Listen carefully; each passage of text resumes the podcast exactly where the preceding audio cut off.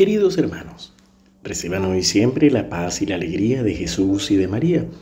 Hoy viernes 25 de noviembre, la liturgia nos presenta el Evangelio de Lucas 21 del 29 al 33. Jesús, hablando a sus discípulos acerca de su venida, les hizo esta comparación. Miren lo que sucede con la higuera o con cualquier otro árbol.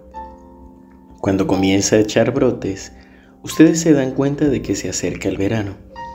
Así también, cuando vean que suceden todas estas cosas, sepan que el reino de Dios está cerca. Les aseguro que no pasará esta generación hasta que se cumpla todo esto. El cielo y la tierra pasarán, pero mis palabras no pasarán. Palabra del Señor. Gloria a ti, Señor Jesús. Estamos viviendo y escuchando este Evangelio, los Evangelios que vienen de la semana, donde Jesús nos habla de que los astros caen, de que mm, los imperios caen, que las naciones luchan en guerra. Y creo que es inevitable el pensar en estos tiempos, pensar en todas las, las luchas ideológicas, incluso también de religión que vamos teniendo. Algunos pueden pensar que la persecución religiosa está lejana, pero es mucho más cercana de lo que nosotros pensamos, pues a veces proclamar nuestra fe se torna difícil. Pero más allá de eso, tomemos el Evangelio, el cual Jesús nos habla del discernimiento. Y aquí escuchamos a un Jesús que simplemente nos dice, abran sus ojos y abran sus oídos, es decir, estén atentos a los signos y a las señales. Jesús nos habla de lo que es el verano. En general en los países donde hay estaciones, no basta solamente con el cambio de clima, pues incluso en medio del invierno puede haber algún día de calor o en medio del verano puede haber algún día de frío sino que nos enseña a ver los signos concretos que hay a nuestro alrededor. En general, si uno mira los árboles o la naturaleza, la naturaleza nos habla realmente de lo que viene. Así como el agua se retrae en el mar y seguramente anuncia la venida de un tsunami, o así como están los brotes de los árboles en la primavera, justo antes también de que empiece el verano, pues asimismo el Señor nos habla de que hay signos concretos que nos hablan de su venida, que nos hablan de que ya está cerca el Señor. Por supuesto que a ninguno de nosotros nos gustan las sorpresas o nos, gustan los cambios bruscos, pero en general sabemos que cuando queremos remodelar una casa o algún inmueble, pues hay que empezar a romper para poder armar de nuevo. Y esta es una mirada que también podemos tener acerca de las dificultades, acerca de las crisis o de las dificultades.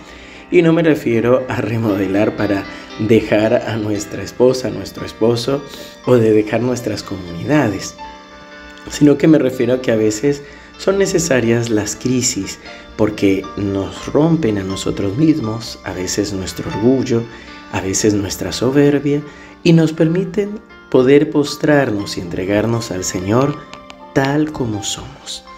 Es decir, poder postrarnos y decirle, Señor, ayúdame. Como el ciego del camino que le dice Jesús, Hijo de David, ten compasión de mí. O como aquel centurión que pide también, por su hijo, por su siervo. Le dice, no soy digno de que entres en mi casa, pero una palabra tuya bastará para sanarme. De la misma manera Jesús nos dice que cuando pasen todas estas cosas, sepan que el reino de Dios está cerca. Nos dice, no pasará esta generación antes de que se cumpla todo esto. Y es que el Señor sale a nuestro encuentro cada día y cada momento. Por eso no pasará nuestra generación, pues el Señor te llama a ti, me llama a mí, nos llama a cada uno de nosotros y quiere que respondamos a esa palabra. Por eso Jesús dice, el cielo y la tierra pasarán, pero mis palabras no pasarán, pues la palabra de Dios es viva, actúa y es efectiva, es decir, hace lo que dice. El Señor simplemente nos habla de esta realidad que a veces nos guste o no, sucede. ¿Cuál realidad? De que las cosas pasan y de que las crisis son necesarias para poder crecer. Señor Jesús, hoy queremos alabarte, bendecirte y reconocerte como nuestro Dios y nuestro Salvador. Señor, en este día queremos entregarnos a ti nuevamente, entregarnos como el barro en las manos del alfarero. Queremos, Señor, entregarte de manera especial esas situaciones en las que sentimos que nos estás quebrantando. Queremos entregarte también aquellas personas que tal vez nos han desilusionado, decepcionado. Queremos entregarte, Señor, nuestras luchas, nuestras dificultades, para que seas tú quien pueda obrar en nosotros y a través de nosotros. Señor, ven y concédenos una nueva unción de tu Espíritu Santo. Que este Espíritu Santo nos traiga la fe para permanecer en ti, la esperanza para confiar en que tú vienes, Señor, en que tú estás con nosotros, en que tú estás obrando. Y sobre todo, Señor, danos la caridad con nosotros mismos y con nuestros hermanos. En el nombre del Padre, y del Hijo, y del Espíritu Santo. Amén. Queridos hermanos, muchísimas gracias por sus oraciones. Hemos aquí terminado el retiro de sacerdotes. También mañana tendremos un encuentro abierto con la hermana Bridge McKenna. Y les recuerdo también que el domingo tendremos a las 11 de la mañana en nuestro canal de YouTube el Santo Rosario y la Eucaristía Dominical. Seguimos unidos en oración.